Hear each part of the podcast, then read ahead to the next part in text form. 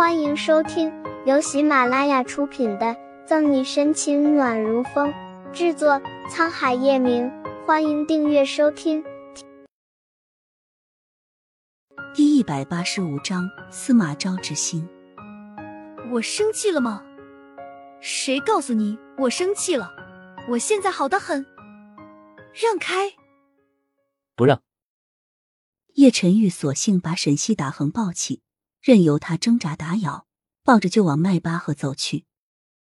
叶晨玉，你个大混蛋玩意儿，把我放下来！沈西再怎么歇斯底里的反抗，最终还是没有逃过被叶晨玉抱上车的厄运。事实已成定局，沈西生气恼火也没用，干脆自己拉安全带系上，板着脸不说话。正好天不早了，他的车也坏了。这荒郊野外的，要想打到车也不是一般难。既然有个免费司机，不用白不用。哼哼，但这样不代表他已经原谅叶晨玉了。小妮子报仇，十年不晚。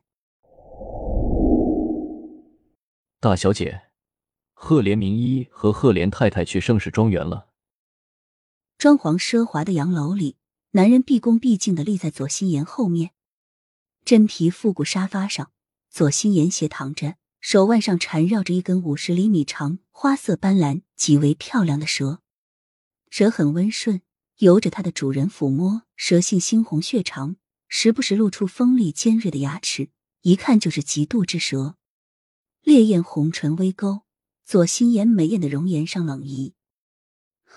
愚蠢至极，他是嫌赫连家命数太长。男人被冰冷的蛇盯得冒冷汗，试探着问：“那大小姐，我们该怎么办？要出手帮赫连名医吗？”都说越美的东西越带着毒，他面前的蛇毒，女人更毒。不用了，装睡的人叫不醒，想要作死的人我们也拦不住。越狱期还有利用价值，你去把痕迹抹除干净，以免叶晨玉查到他的头上来。至于沈西，眼色厉了几分。左心言捏住蛇七寸的手，微微一用力，蛇尾扑腾一下，整个身体就软了下来。叶晨玉，如果你再敢当着奶奶和春寒的面胡说八道，我阉了你！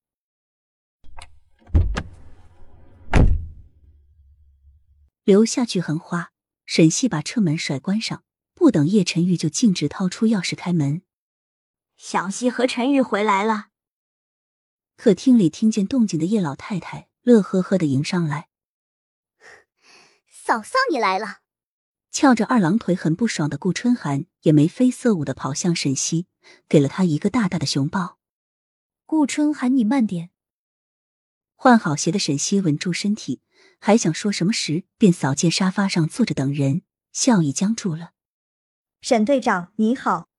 笑容清浅，娴静典雅，浑身上下无一不透着大家闺秀、小家碧玉应该有的优雅温婉，和之前沈西见到的赫连名医判若两人。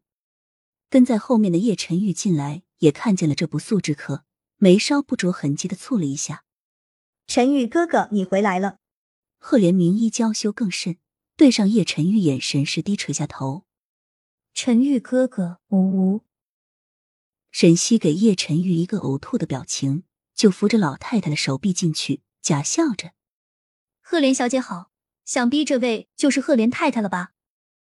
赫连名医不是一个人来的，旁边还坐着一个五官和他极其相似的中年妇女。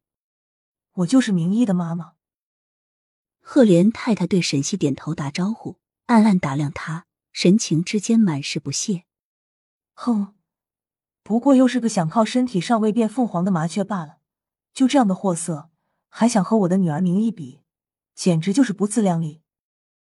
感受到来自对方的敌意，沈西叹气：“都说有其母必有其女，赫连名医能有今天的德行，和这个用鼻孔看人的赫连太太少不了关系。”表哥嫂嫂，这赫连小姐和赫连太太说是听外婆回国了，特地来看她的。顾春寒好心的解释道，还故意咬中“特地”两个字。在座的各位都很清楚，心里明亮着。赫连家和叶家虽然生意上常年有合作，赫连晴和曾经的叶氏总裁叶慈涵有交情，但还没有好到前来拜访的这个地步。更何况，就赫连明一看叶晨玉的眼神，这母女是为什么来的？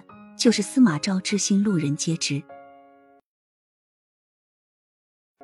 本集结束了，不要走开，精彩马上回来。